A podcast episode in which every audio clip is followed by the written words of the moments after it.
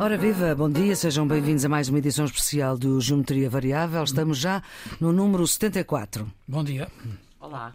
Olá, Olá, Cândida. vivam. Por aqui vamos continuar a falar da guerra, vamos falar também das eleições presidenciais francesas marcadas para o mês que vem e a política nacional está à espera de melhores dias, isto é, à espera do resultado das eleições para o Círculo da Europa, que elege dois deputados. Depois do PSD ter impugnado estas eleições, o Tribunal Constitucional, uma vez levantado o problema, ter mandado repetir eleições que vão ser já este fim de semana, 12 e 13 de março, e talvez no final deste mês, Marcelo apontou para 29, vamos ver, talvez nessa altura haja a posse do novo governo, agora um governo maioritário do Partido Socialista. Mas este fim de semana, aqui no Geometria, continuamos em modo guerra, em modo emissão especial, hoje com uma convidada da casa. Ela até começou a vida profissional aqui, na então RDP Antena 1, depois TSF logo no início, 88, 89 do século passado, século XX, fundadora da SIC em 92, agora RTP, foi diretora da SIC Notícias, diretora adjunta do Expresso e da RTP, prémios vários, dois deles o Gazeta do Clube dos Jornalistas. A jornalista, a repórter de guerra Cândida Pinto. Cândida, muito obrigada por teres aceitado este nosso convite, que é meu, do Carlos Coelho e do Nuno Severiano Teixeira. Tu já viste meio mundo, eh, alguma parte desse mundo em paz e serenidade, como no Polo Norte ou na Antártida, mas és mesmo uma especialista em ver o mundo dos desfeitos, quer seja por guerras, quer seja por catástrofes, desde Angola a Moçambique, Afeganistão, Iraque, Timor, Haiti, Síria, Líbia e muitos outros. Tu já tinhas estado na Ucrânia antes desta guerra e vou-te fazer três perguntas numa, que é aquilo que não se deve fazer, mas é o que vou fazer.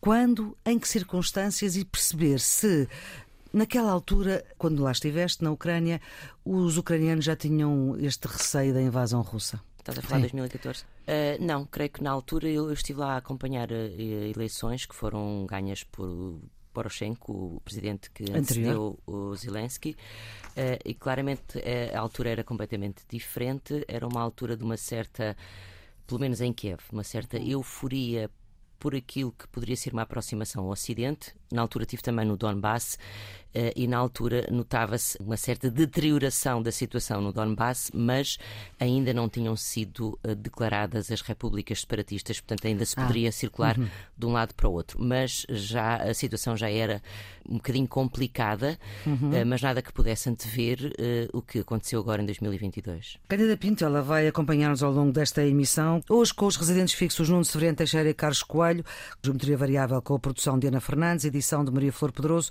gravação de João Carrasco, para a Antena 1 e RDP Internacional e sempre em podcast.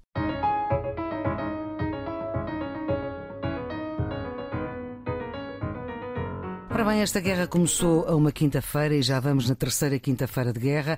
As partes falam, mas sem resultado. Os ataques russos continuam. Kiev ainda resiste. Há outras cidades arrasadas, quase 2 milhões de refugiados. O mundo, o mundo ocidental a apoiar a Ucrânia, que já baixou a intensidade do pedido de adesão à NATO, mas estamos sem fim à vista, sem soluções, quer no terreno, quer na diplomacia, Nuno.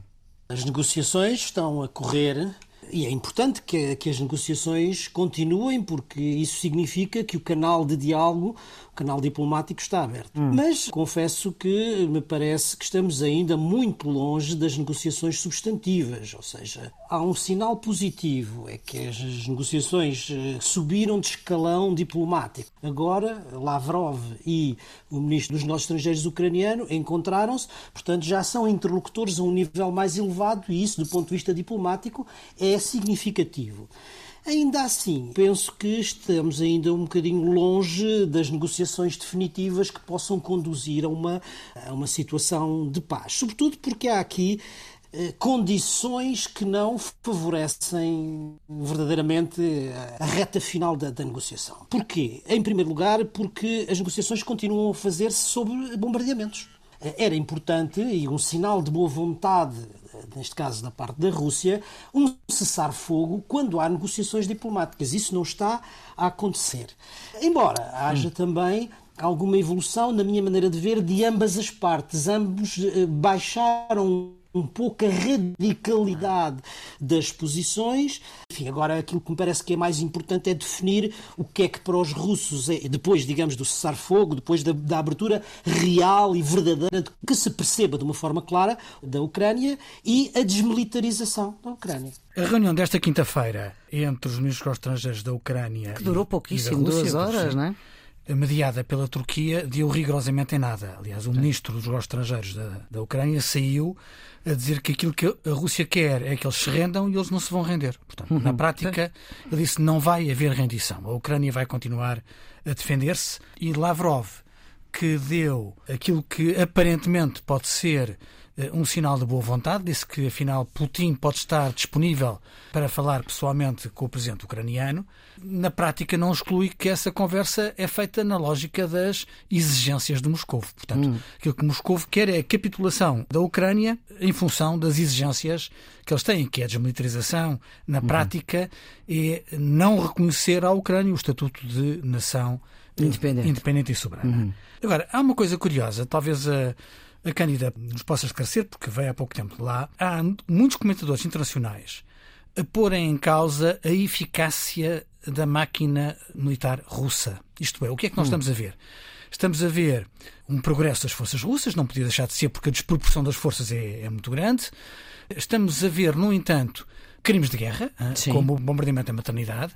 E terreno, bombas proibidas? Bombas proibidas. Uhum. Estamos a ver uma progressão no terreno muito mais lenta do que era expectável. Estamos a ver oficiais russos na prática a desertarem, isto é, a mostrarem-se arrependidos, a, enviarem eh, mensagens aos, aos pais, a dizer que estamos arrependidos, estamos a ser mal recebidos, isto não é aquilo que nos disseram, que os ucranianos viam em nós um exército de libertação, nós estamos a ser vistos como um exército de opressão.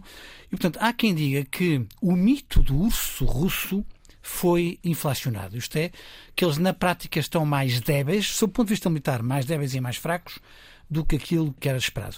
A candidata tem essa imagem ou, ou, tem uma imagem diferente? Sim, eu gostaria só de acrescentar uma coisa em relação às negociações uh, na Turquia entre os chefes da diplomacia da Ucrânia e da Turquia, que é um, um comentário que o, o ministro dos Estrangeiros da Ucrânia, Dmitry Kuleba, fez em relação ao encontro que, que manteve com Sergei Lavrov, que foi, ele disse que ele estava com plenos poderes dados pelo Parlamento ucraniano e pelo Presidente para decidir coisas como, por exemplo, os corredores eh, humanitários. humanitários. e a permissão para que esses corredores humanitários se processem com segurança, e entre outras uh, questões, e que Lavrov disse que tinha que consultar Putin. Hum.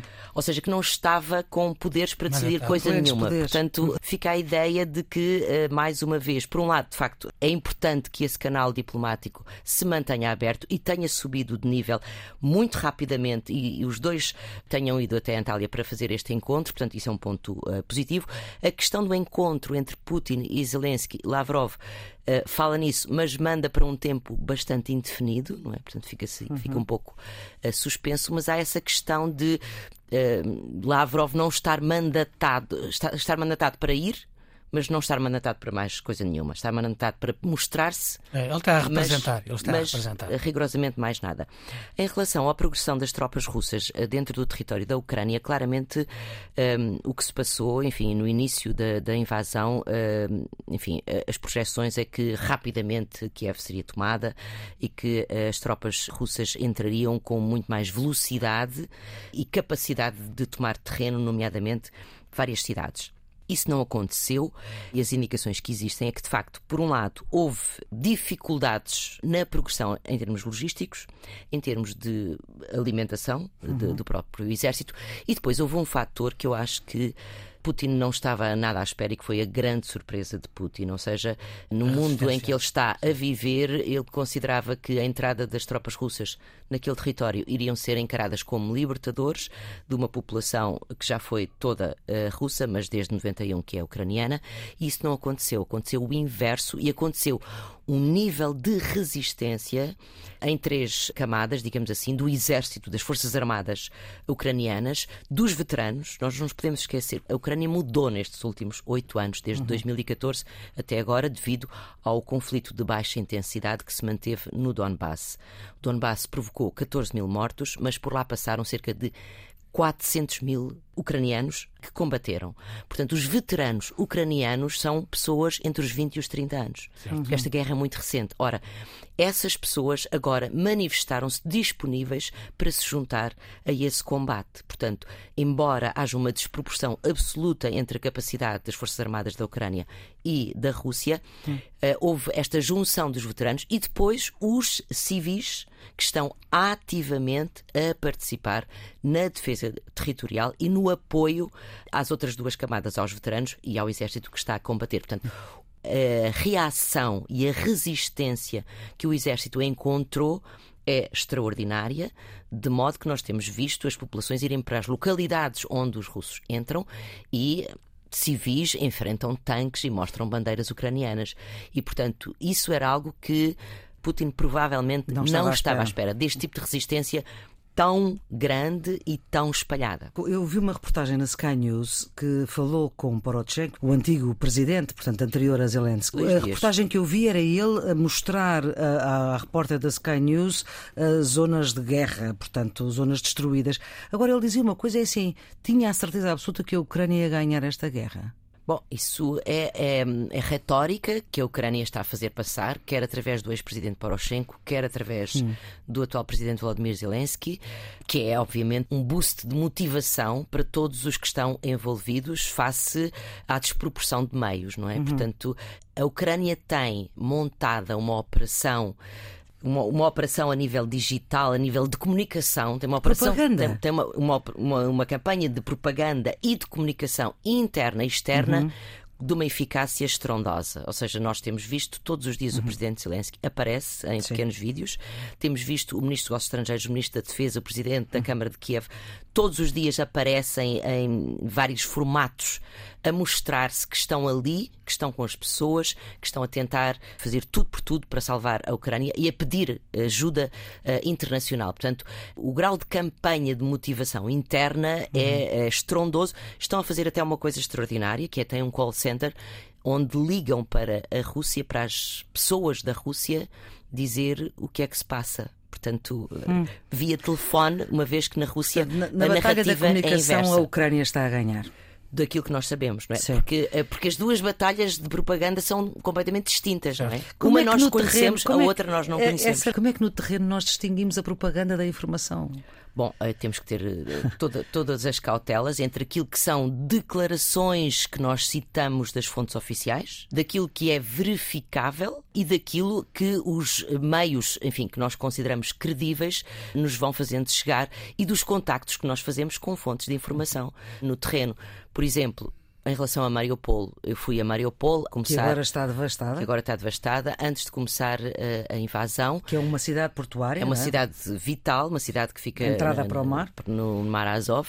E contactei com algumas pessoas com quem fui mantendo contacto. Portanto, essas pessoas, para hum. mim, uma pessoa era um reitor da universidade, outra pessoa era, enfim, era uma professora de inglês, portanto, que dava aulas numa escola. E, e portanto, eu mantive contacto com eles durante vários dias e eles iam-me dizendo também aquilo que estava a passar, a forma como, como estavam estavam a conseguir uh, enfrentar esta situação.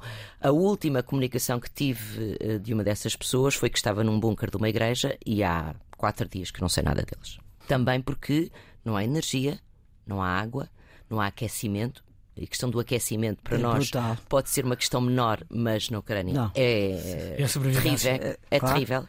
Porque estamos a falar de temperaturas estamos negativas. Estamos a falar de temperaturas e... negativas. Uhum. Uh, e, portanto, e há quatro dias até o telemóvel não... precisa de energia, não é? Obviamente. Era uma pessoa que respondia sempre, claro. uh, até me perguntava, então, mas em Kiev, como é que tu estás em Kiev? Enfim, uhum. estamos desconectadas há quatro dias. Falávamos há pouco. Os erros de cálculo.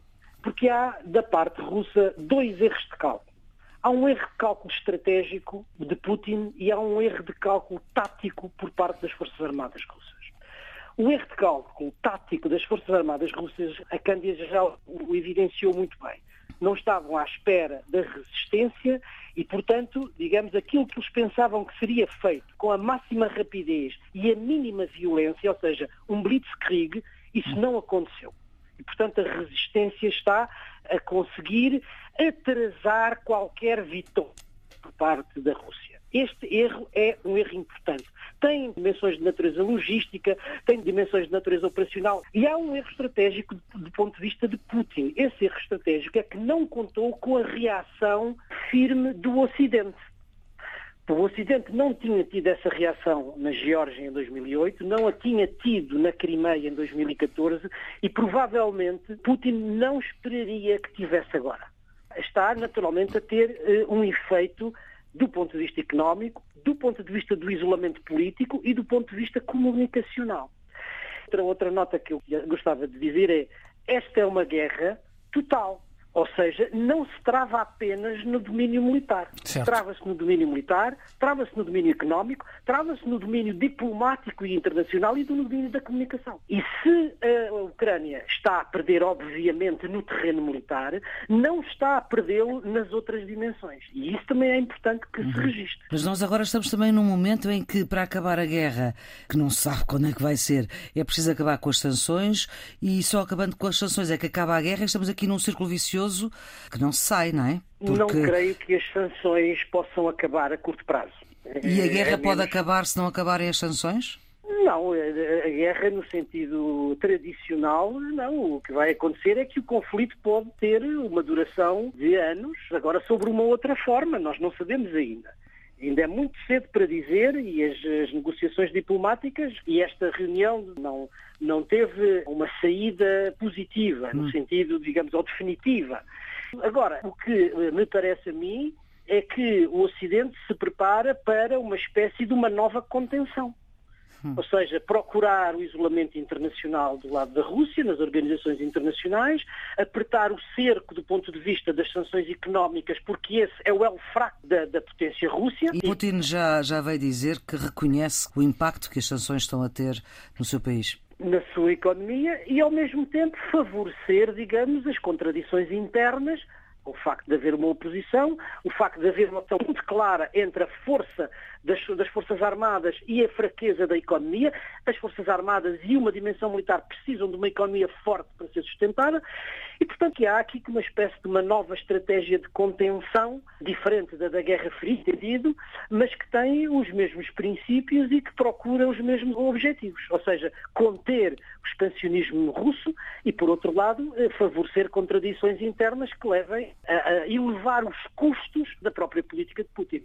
Carlos. Eu acho que aqui não tem razão relativamente às consequências económicas. Portanto, uhum. aquilo que está a ser mais eficaz nas sanções internacionais são claramente as sanções económicas, sobretudo o acesso aos mercados financeiros. Isso está a criar danos na, na economia russa. Isso é, é muito importante.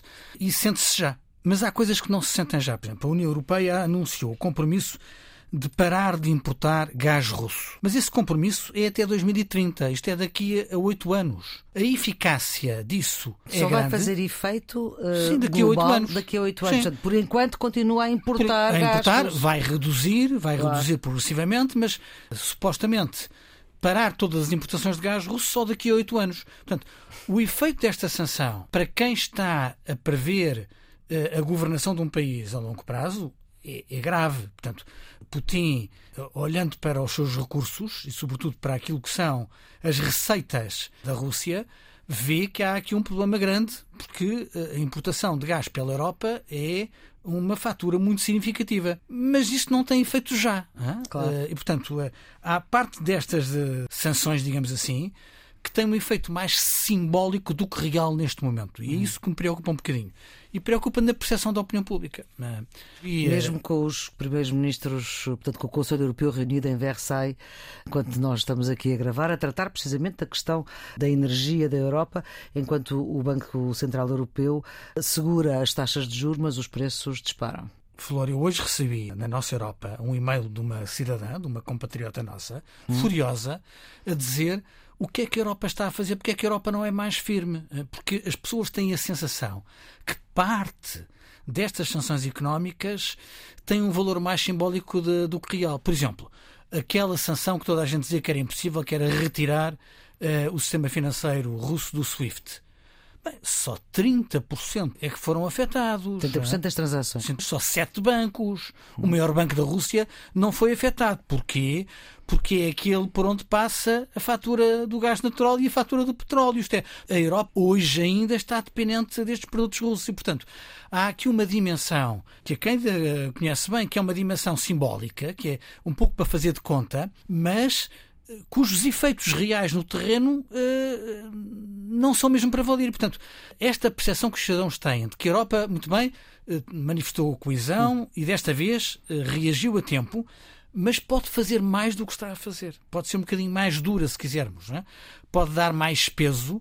E a última declaração do Ursula von der Leyen a dizer que admite sanções económicas mais fortes vão neste sentido. Vamos ver se, se o Conselho e se a Comissão os põem em cima da mesa. É verdade que a expectativa da parte da Ucrânia, de facto, é que o Ocidente tivesse uma atitude mais forte. Mais forte. Claramente. Isso no terreno também se sente. Também se sente. Há uma coisa muito comovente em todas as eh, áreas por onde andei eh, na Ucrânia, que foi eh, o agradecimento que as pessoas nos fazem os ucranianos, hum. por lá estarmos e por estarmos a dar conta do que se está a passar. Certo. E isso é uma coisa comovente, a forma como nos agradecem esse testemunho que estamos a dar.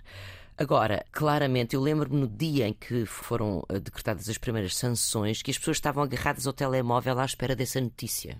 À espera que existisse um declarar de sanções. Agora, as pessoas também percebem que eh, o tempo que essas sanções demoram a ter efeito. um efeito, efeito claro para travar, para travar Putin. Por outro lado, também há uma coisa que me parece que é claramente o que se sente eh, na Ucrânia é que a Ucrânia é o cordeiro no meio de um braço de ferro entre Moscou e Washington. Ou seja, hum. Moscou claramente desafia Washington, desafia a NATO e está ansioso para que haja um incidente que lhe permita hum. extravasar o conflito da Ucrânia para o outro lado. Pode a... ser para a Moldávia pode ser para várias zonas uh, uhum. ali fronteiriças. Eu acho que, aliás, foi isso que levou os Estados Unidos a não aceitarem os MiGs polacos. Os é? polacos, Sim. exatamente. A Polónia estava disposta a ceder os MiG-29.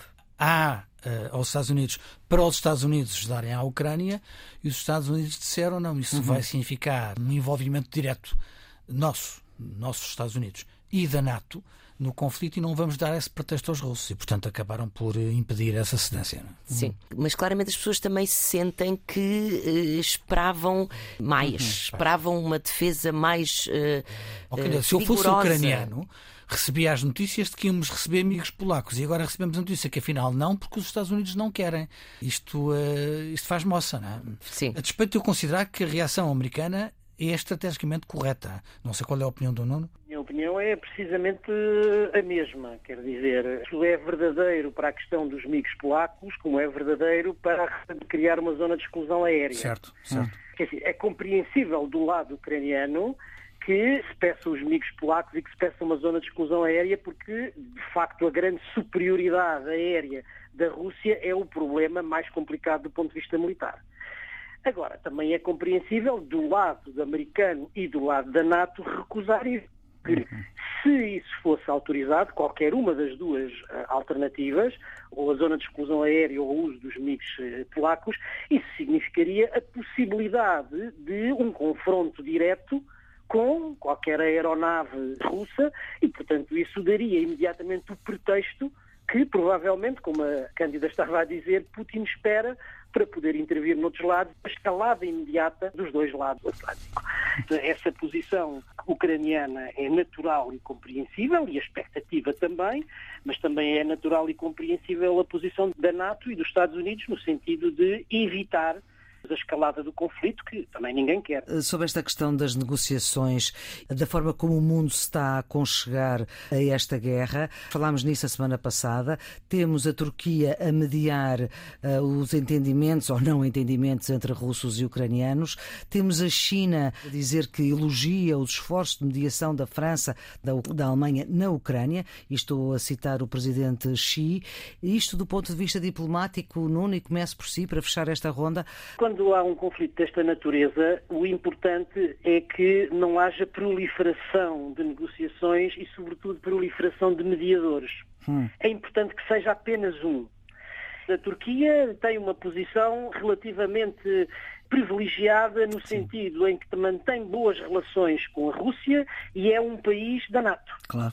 E, portanto, desse ponto de vista, não é um, não é um negociador eh, despiciando, e eu creio que pode, enfim, desempenhar esse papel. O que a mim não me parece que seja útil é aparecerem outros negociadores, mediadores. outros mediadores. A China, a França. Porquê? Porque a proliferação de mediadores possibilita à parte mais forte não é verdade? Dizer uma coisa aqui, dizer outra coisa ali e ganhar margem negocial. Portanto, isso favorece sempre a parte mais forte. Do meu ponto de vista, penso que diplomaticamente a existência de um só mediador é aconselhável para o sucesso das negociações. E o presidente Erdogan, Carlos, é o certo? Não sei se é o certo, mas é o que, é o que. É o, é o que, está, é o que está no terreno. Agora, de facto, nós estamos a assistir a uma espécie de, de passarela, algumas de vaidades, outras de influências, em que há muitos a posicionarem-se como possíveis mediadores. Portanto, eu acho que vamos ter mais candidatos, não é? Uhum. como os focos, os holofotes estão todos centrados nesta passarela. Vamos ver mais eh, dirigentes de, de, de, Estados a dizerem eu também posso ser mediador, eu é que tenho boas relações com um e com o outro e, portanto, eu posso ficar nesta fotografia. Vamos ser claros, quem conseguir mediar positivamente este conflito eh, fica um pouco na história, não é? Uhum. Portanto, isto é uma atração muito grande. Agora, há outras dimensões que vinculam os Estados. Eu queria só sublinhar duas. Uma é a questão dos refugiados. Os refugiados já são quase 2,5, 2 milhões e meio, de acordo com o Acnur, o Alto Comissariado das Nações Unidas para os Refugiados. E as previsões internacionais apontam que entre refugiados, portanto, pessoas que saem da Ucrânia e pessoas que são sujeitas à mobilidade interna, isto é, têm que uhum. sair das suas casas, podemos ter 12 milhões de pessoas afetadas. Num país com 45 ah, milhões, grosso modo. Isto, é, isto é assustador. Uhum. Já com 2 milhões e meio, de acordo com a ONU, este é o maior êxodo na Europa desde a Segunda Guerra Mundial. Uhum. Uh, e, portanto, estamos com uma situação muito complicada, dos quais, aliás, quase um milhão e meio na Polónia. A Polónia mudou muito o seu registro de acolhimento de refugiados, e ainda bem. E outro é eh, uma forma de, de, combater os oligarcas, que é a questão dos vistos gold. Esta semana, o Parlamento Europeu aprovou, por expressiva maioria, uma recomendação aos países para uh, eliminar uh, os oligarcas russos dos sistemas de vistos gold e mesmo de eliminar os vistos gold. E para aqueles que criticavam Portugal por Portugal ter este regime, convém recordar que há 13 países europeus com este sistema de vistos golos, do qual beneficiaram os oligarcas russos. Não é apenas Portugal, mas é também a Espanha, a Holanda, a Itália, o Luxemburgo, Malta, a Letónia, a Irlanda, a Grécia, a Estónia, hum. Chipre e Bulgária. Todos estes países estão na linha de fogo da crítica internacional, sendo certo que alguns não se limitam a fazer vistos gold, isto é, a dar condições privilegiadas uhum. De residência a oligarcas alguns vendem nacionalidade. Portanto, hum. atrás do visto de longa duração está a concessão de nacionalidade, que neste caso é a concessão de cidadania nacional e de cidadania europeia por ricochete. Uhum. É? é o que aconteceu com o Abramovich. Exatamente. Que e cidadania para... nato. Isto, isto nato. Torna, torna um problema uh, com mais sensibilidade e com mais delicadeza. Em relação à, à questão da Turquia, é, é muito curioso. O, o, presidente Erdogan visitou uh, Kiev bem, uns 10 dias antes de ter início a, a invasão. Uhum. Uh, e visitou com um propósito muito claro. A Turquia tem fornecido à Ucrânia drones de combate Bayraktar, com os quais a Ucrânia tem atacado carros de combate russos com sucesso. E um dos objetivos da viagem que ele fez pouco antes da invasão era exatamente o estabelecimento de novas fábricas deste tipo de drones, que seriam, enfim, uma capacitação melhor das Forças Armadas da Ucrânia. E já na altura, Erdogan disse claramente que estava disponível para pôr os seus préstimos a favor eh, de uma mediação entre Zelensky e Putin. Erdogan tem tido, ao longo dos anos, e se nos lembrarmos da Síria, enfim, dos últimos anos, tem tido sempre essa, essa, capacidade, entre aspas, de se manter bem com, ou seja, de manter uma ligação hum. a Putin, embora seja uma, uma potência da NATO muito importante mais uma vez, vem aqui mostrá-lo, mas também não nos podemos esquecer que a Turquia é uma economia que está a passar dificuldades e que é muito dependente da Rússia também. Portanto, há um interesse também da própria Turquia em resolver, em contribuir para a resolução deste problema no seu interesse próprio também, não é? Portanto, para além de, não lhe é favorável resto, esta guerra. Não lhe é nada favorável este conflito.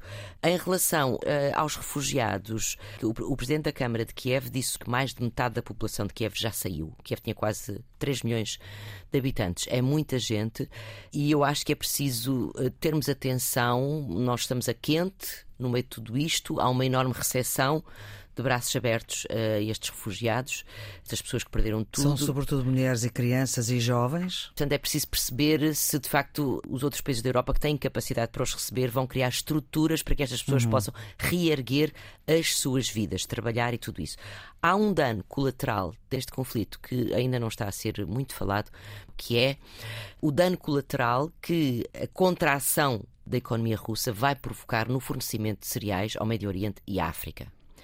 E, portanto, toda uma outra zona que é muito dependente dos fornecimentos, nomeadamente cereais, da Rússia eh, e que, quando falta os alimentos, nós sabemos o que é que vem a seguir. Certo. A fome e o conflito.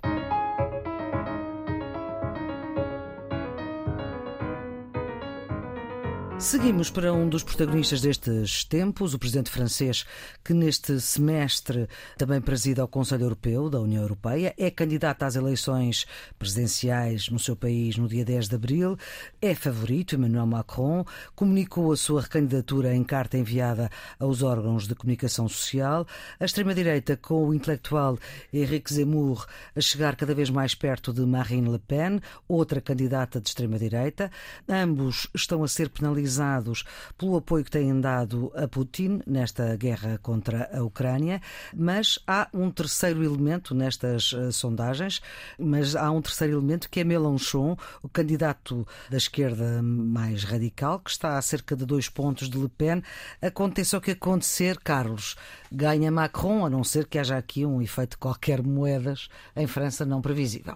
Sim, não. Uh, Macron é claramente o candidato favorito. Parece pouco provável que ele consiga ganhar à primeira volta. Que é costume também. À segunda volta, tudo indica que irá contra a Marine Le Pen. A Marine Le Pen está com o segundo lugar. Já teve nas sondagens Valérie Pécresse, isto é a candidata dos republicanos, Entendo. também direita, mas uma direita mais civilizada, se quisermos.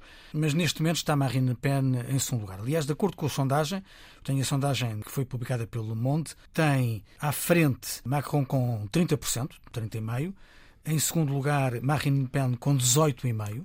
Em terceiro lugar, Execo, Zemmour e Mélenchon, uma espécie de bloco de esquerda Sim. francês.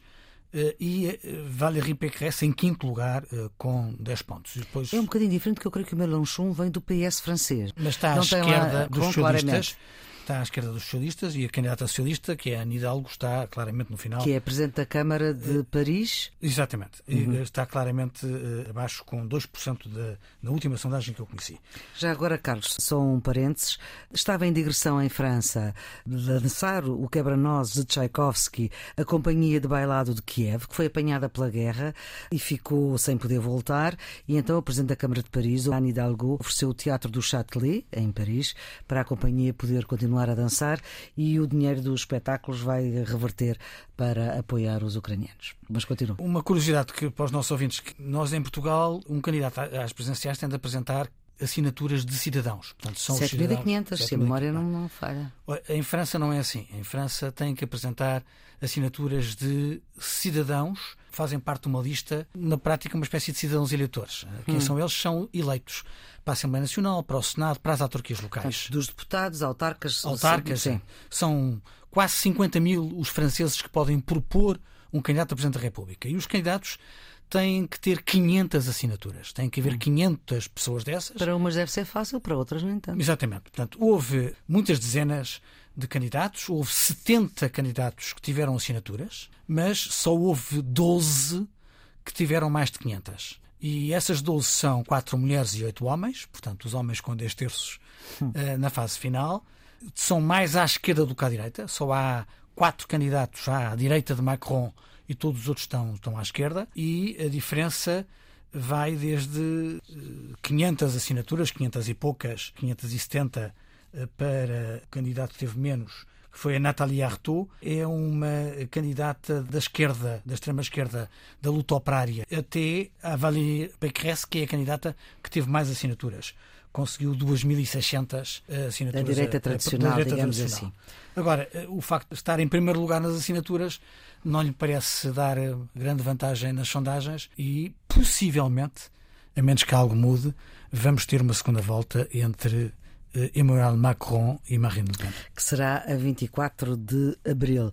Nuno, como é que está a ver estas eleições que ainda não foram, mas estão quase a ser? sondagens valem o que valem, mas uh, nós temos essa, digamos, essa experiência mas em todo o caso, daquelas que temos, não há nenhuma dúvida. Na primeira volta, Macron vai destacado, não é verdade? À roda quase dos 30%. Eh, e os cenários que temos para a segunda volta, em todos os casos, fosse Le Pen, fosse Zemmour ou fosse eh, Mélenchon, a vitória seria de, de Macron.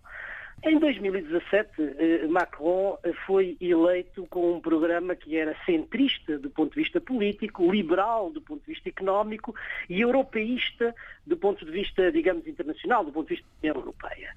O que aconteceu, do meu ponto de vista, é que ao longo deste primeiro mandato ele teve mais sucesso no plano internacional do que no plano uhum. interno.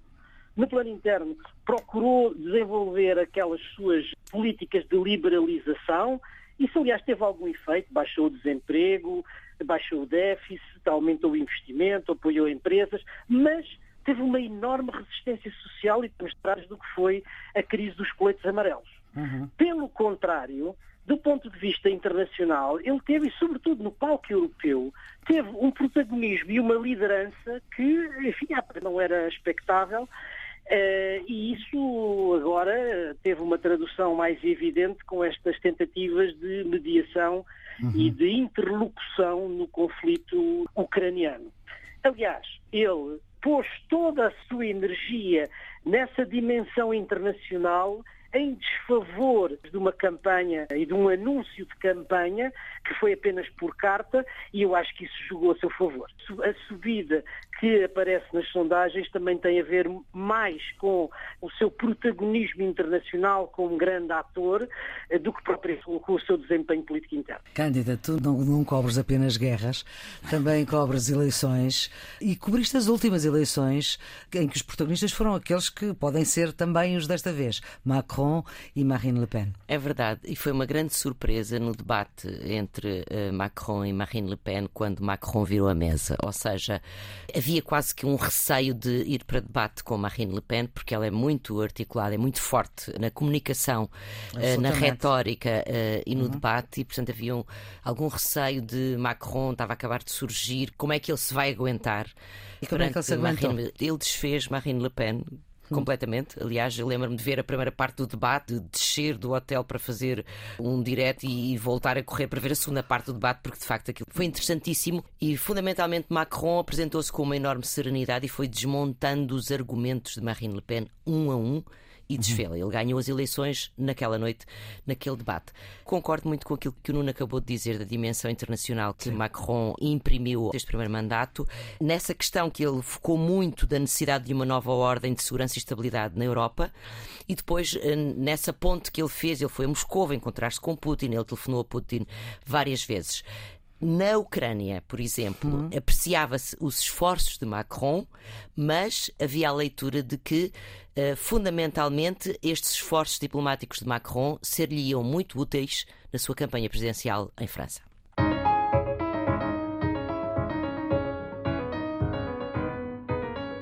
Vamos para os redondos, bicudos e quadrados e começamos com a nossa convidada, a Cândida Pinto, ou o teu quadrado. É o No-Fly Zone sobre a Ucrânia. Vamos ver até onde é que será possível manter esta situação ou não. Carlos. O meu quadrado vão para números de desemprego em Portugal. Pela hum, positiva, sabemos que quase metade dos desempregados em 2020 conseguiram encontrar emprego em 2021. De acordo com os números oficiais, são quase 49%. Pela negativa, sabemos que 31% continuou sem emprego e quase 20% passaram para a inatividade são números que nos devem fazer pensar na eficácia das nossas políticas de emprego. Não, não. No quadrado vai para os números da pandemia, numa fase em que o mundo ocidental está maioritariamente vacinado e em que o espaço político e mediático está todo ocupado pela guerra na Ucrânia, nós viemos a saber no início desta semana que se ultrapassaram os 6 milhões de mortos provocados pela Covid e estamos a atingir praticamente os 500 milhões de casos se o pior parece ter passado, é preciso não esquecer que a Covid-19 continua a matar e é preciso ter atenção a isso. Candidato Bicudo. Quem é que será que há alguém que consiga travar Putin dentro do Kremlin? É essa a questão que, que eu acho que inquieta muita gente e que seria fundamental nesta fase. Não, não o seu Bicudo. O facto de termos sabido, nesta semana em que se comemorou o Dia Internacional da Mulher, termos sabido que a pandemia atrasou em cerca de 30 anos o progresso da paridade de género. É um aviso que vem das Nações Unidas. Não só faltam ainda segundo as estimativas, 133 anos até que se possa atingir uma igualdade total de género, como a pandemia eh, do Covid-19 atrasou em cerca de 30 anos essa evolução, segundo dados do Fórum Económico Mundial. Apesar de haver cada vez mais mulheres nas lideranças, eh, na política, em determinados países, em mais de metade do mundo, as mulheres continuam ausentes do espaço público. Carlos. Um bicudo vão para os números da violência doméstica em Portugal. Nos primeiros dois meses deste ano, houve mais 126 inquéritos por violência doméstica do que tinham acontecido no ano passado, eh, também nos dois primeiros meses. No ano passado, foram abertos cerca de 26 mil inquéritos. Ou seja, eh, isto revela que temos um problema estrutural para enfrentar. Na semana em que se celebrou o Dia Internacional da Mulher, importa ter estes dados presentes quando 75% das vítimas deste crime são mulheres portuguesas. Teu redondo, Cândida? O meu redondo vai para a bravura e a extraordinária coragem dos ucranianos. Nuno? O meu redondo vai para um contrato que foi assinado entre a Moderna e o governo keniano. No início da semana, a farmacêutica norte-americana assinou um contrato com o governo keniano para a construção da primeira fábrica de vacinas com capacidade de produção de 500 milhões de doses por ano. Isto permitirá, em certo uhum. sentido, uh, ultrapassar vários problemas no acesso às vacinas, uma forma mais equitativa de acesso à vacinação e poderá contribuir também para uma luta contra outras doenças. É certamente uma expressão muito importante da esperança ao continente africano tão massacrado por estes flagelos. Carlos, o seu redondo? O acordo de mobilidade da CPLP. O Brasil tornou-se o sexto Estado-membro da CPLP a ratificar o acordo de mobilidade. Portugal prepara-se, segundo o Primeiro-Ministro, para aprovar o quadro legislativo de aplicação do acordo até ao verão. A mobilidade será um passo fundamental para a afirmação da comunidade no mundo e abre portas a inúmeras oportunidades para cidadãos e para empresas no espaço da língua portuguesa. Estes dois anúncios são importantes e esperamos que num espaço razoável de tempo tínhamos os nove Estados-membros dentro do acordo e a abrir as suas portas aos cidadãos lusófonos. Pista de fim de semana. Pax English, a nossa tribo, um hum. livro prefaciado pelo Presidente da República, fala das línguas, das línguas que moldaram os países, regiões e conflitos, das línguas que nos unem e das línguas que nos separam. Há mais de 7 mil línguas no mundo e o inglês é claramente hoje a língua franca. Rodrigo Muita Deus, que alguns só conhecem pelo lado engraçado ou até provocador, mostra aqui um lado sério. São quatro anos de trabalho e investigação. É um livro que vale a pena ler com mais de 500 páginas. Nuno. Música e, em particular, para a ópera. La Bohème, que vai à cena no Teatro Nacional de São Carlos entre o dia 11 e o dia 19 deste mês. Conta com a Orquestra Sinfónica Portuguesa, com o coro do Teatro Nacional de São Carlos uhum. e o uhum. coro dos pequenos cantores da Academia dos Amadores de Música e leva-nos a essa belíssima obra de Puccini, na Paris do século XIX, na vida boêmia de um grupo de jovens artistas que vivem, amam e morrem também loucamente.